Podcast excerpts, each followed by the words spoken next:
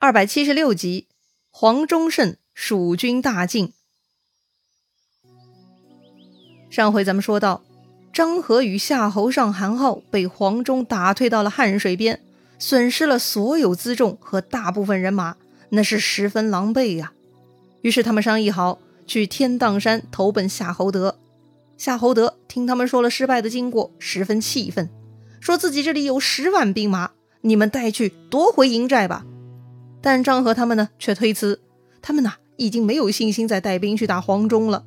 更何况营寨中的辎重估计也被蜀军掳走了，再夺回来也没啥意义呀。所以呢，张合他们都说要坚守，不要轻举妄动。谁知啊，他们正在说话呢，突然听到山前金鼓大震，下面来报，说是黄忠带兵杀到了。夏侯德听到这话呀，那是哈哈大笑。说这个黄忠老贼不懂兵法，就是蛮干嘛？为啥他这么说呢？夏侯德认为啊，这黄忠带兵远道而来，必然疲惫，居然还敢深入曹军腹地，显然黄忠是有勇无谋啊。但张合知道黄忠是有勇有谋啊，张合已经吃了好几次亏了，所以张合不敢轻敌，强烈劝谏夏侯德不要冲动，最好就是严防死守。看张合被吓成这副样子，那个要为亲大哥报仇的韩浩就跳出来了。你张合害怕，我可不怕。韩浩向夏侯德借精兵三千，说要下山杀掉黄忠，勇气可嘉呀。夏侯德大手一挥就同意了。当时已经到了傍晚，太阳西下了。刘封觉得大军跋涉疲劳，不宜再战呐。但黄忠呢，却无比自信，说这是天赐奇功。不取就是逆天了。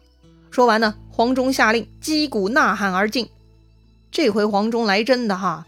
韩浩呢，还以为黄忠的水平是之前节节败退的状态，所以韩浩咋咋呼呼先冲上来攻击黄忠。没想到这回黄忠不跟他玩了，就一个回合，黄忠就把韩浩给斩落于马下了，杀掉了对方主将。蜀军士气大振，就哇哇喊着杀上山去了。听说韩浩被砍死，张合、夏侯尚赶紧带兵出来迎战黄忠。但就在这个时候，山后突然又是喊声震天，又有火光冲天而起，搞得上下通红。啊，后山是怎么了？于是啊，夏侯德亲自带兵去后山救火。跑到后山，夏侯德遭遇了老将严颜。严颜呐，是以逸待劳，看到夏侯德，二话不说，手起刀落。就把夏侯德斩落于马下，嘿嘿，这一下明白了吧？黄忠之所以一口气追着张合他们跑到天荡山，就是因为他跟严颜早商量好了，严颜提前带兵埋伏在天荡山，只要哪天黄忠杀到天荡山，严颜就出来放火，这样曹军前后不能相顾，必然战败。所以啊，这又是一次前后夹击呀。严颜杀掉了夏侯德，就率兵往山前冲过来。接应黄忠的前军了，这么一来，张合、夏侯尚又一次陷入混乱，挺不住了。留得青山在，不愁没柴烧啊！这两位呢，再一次拼命逃跑，就去定军山投奔夏侯渊去了。前面夏侯德说过，他这个天荡山上有十万大军呢。可是夏侯德一死，群龙无首，就算是十万大军也无济于事，大家都东奔西逃，各自保命去了。话说黄忠严颜夺下天荡山，就派人将捷报送往成都了。这下大家都心服口服了。果然，两位老将军宝刀未老啊！刘备更是高兴，没想到有这么大的进展，大家都欢欣鼓舞。这个时候呢，法正又站出来评价了：前面曹操搞定张鲁，却没有趁势攻取巴蜀，实在是失策呀。如今张合刚刚战败，曹军的天荡山失守。真乃天赐良机呀！所以呢，法正提议刘备亲自率领大军征讨汉中。法正说，一旦夺下汉中，从此操练士兵，广积粮草，关信四系，进可讨贼，退可自守。关信四系什么意思呢？也就是说呀，探查对方破绽漏洞，以待时机的意思。总之呢，按照法正的意思，眼下就是夺取汉中的最佳时机，拿下汉中。刘备的活动空间更大，主动性更强了嘛？这个说法嘛，刘备、诸葛亮都认同的。于是呢，这就愉快决定了哈。刘备传令，赵云、张飞为先锋，刘备和诸葛亮亲自带兵十万，就要进攻汉中了。另外呢，传檄文到各处，要求各地严加提防。这时呢，是建安二十三年秋七月，刘备选择吉日，率领大军出嘉门关扎营，招黄忠、严颜到寨，重重赏赐。刘备夸赞黄忠，说呀。人人都说将军老了，唯独军师知道将军之能。这次果然立下奇功，真是了不起呀！刘备接着呢，就想派黄忠去攻取定军山。黄忠当然是没有二话，一口答应了。但是诸葛亮却出来阻拦。诸葛亮说呀：“定军山的把守是夏侯渊，他可不是张合。此人深通韬略，十分懂得兵法机要，所以曹操十分仰仗他。”之前让他屯兵长安，抵御马孟起，如今又让他屯兵汉中，实在是因为夏侯渊有将才呀。虽然黄老将军能够打败张合，但是夏侯渊那边就不好说啦。诸葛亮还说，这回要去荆州把关云长换过来才行。哎呀，怎么又这么说呢？黄忠很不爽，自己这回搞定张合，用了这么高明的手段，漂亮的身手，怎么还是让人不放心呢？老黄忠实在是不服啊！他说：“当年的廉颇八十岁了还能吃一斗米十斤肉，诸侯都害怕他的勇武，不敢侵犯赵国。更何况我黄忠还没到七十呢。”所谓“廉颇老矣，尚能饭否”嘛，这句话很有名哈，是后来的南宋词人辛弃疾啊，他在《京口北固亭怀古》这首词里头提到的一句话，说的呢就是战国时期的一个典故了。就是负荆请罪那个成语的主人公之一哈，成语中的一个主人公嘛，是咱们前面介绍过的蔺相如，另一个嘛就是有名的廉颇了。廉颇就算年纪大了，还是智勇双全。当时廉颇呀，在长平战场与秦国交手，采用看似保守，实则非常有效的对战策略。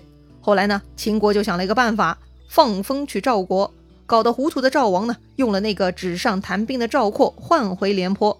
后来呀，赵括在长平一战输得很惨，连累四十万赵国大军被秦国坑杀，是中国历史上非常惨烈的一笔啊。这个故事呢，非常有警醒意义。除了要谴责纸上谈兵的赵括，更应该反省的是把赵括换回廉颇的上层决策者。就像前面黄忠故意败退，很多人看不懂，就开始怀疑黄忠的能力。廉颇的防守策略呢，也会让人看不懂，以为是廉颇老了无能了。所以，对黄忠来说，那是隔着时空跟廉颇惺惺相惜呀。好了，抒发完内心的 OS，黄忠又得提议了。既然军师说我老了，那么这一回我连副将都不用了，就自己带上本部三千军马去取夏侯渊首级，纳于麾下。诸葛亮看老将很是激动啊，但诸葛亮呢，却还不肯松口，还是不同意。纠缠到了最后，诸葛亮提出一个条件。说是要派法正当监军跟黄忠同行，这个时候嘛，黄忠的情绪已经很高涨了，自然是满口答应。于是法正就跟着黄忠出行了。要说上一次诸葛亮激将法激了黄忠，效果确实很好，黄忠取得对张合的大胜。那么这一次诸葛亮为啥又如此折腾反对呢？其实啊，这一回诸葛亮呢还在激将，为啥呀？主要是因为黄忠已经获得了上一次的成功，有潜在的骄傲情绪，而定军山这一战非常重要，蜀军这边是抱着必胜的目标出去的，所以一定要思想高度集中。因此呢，诸葛亮再三刺激黄忠，就是为了确保黄忠拿出十二分的能力来应对此事。此外，诸葛亮呢也没有指望黄忠本部那点人马搞定夏侯渊，诸葛亮呢派赵云带一支军马从小路出骑兵接应黄忠。如果黄忠打赢了，就不必出现；如果黄忠那边有闪失，那么赵云就出来接应。另外，诸葛亮又派刘封、孟达带领三千兵跑到山中险要地带，到处树立旌旗，虚张声势，作为疑兵。此外呢，又给身在下边的马超发送锦囊包，让他按照计策来做。又派严颜去巴西阆中替回张飞、魏延。从诸葛亮的这一通操作可以看出，对于攻取汉中一事。诸葛亮是非常认真谨慎的，几乎调用了所有关键资源，全力以赴。可见攻取汉中对刘备集团是多么重要的目标。再说夏侯渊，此刻张合和夏侯尚都已经到他那边了，报告了在阆中的失败，天荡山粮仓已经失守，夏侯德、韩浩都牺牲了。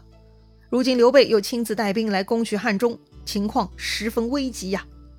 夏侯渊嘛，确实挺有脑子的，之前在长安也是很有原则。最终呢，在他的加入下，马超大败，才转投张鲁的。得到这些消息。夏侯渊立刻派人去报知曹洪，曹洪呢亲自赶往许都报知曹操。曹操听说此事啊，大惊失色，没想到这刘备还真的动手了，赶紧召集文武官员商议对策。张氏刘烨进谏说呀，如果汉中有失，必将中原震动，对大局不利。所以呢，刘烨劝曹操克服辛劳，亲自征讨才好。曹操点点头。颇为后悔当初在汉中没有听刘烨的话，错失了最佳进攻时机。三年过去了，这个刘备果然站稳了，就来反扑了。于是呢，曹操赶紧下旨，起兵四十万，亲征汉中。要说呀，刘备跟曹操自从上一次荆州之战，已经十多年没见面了。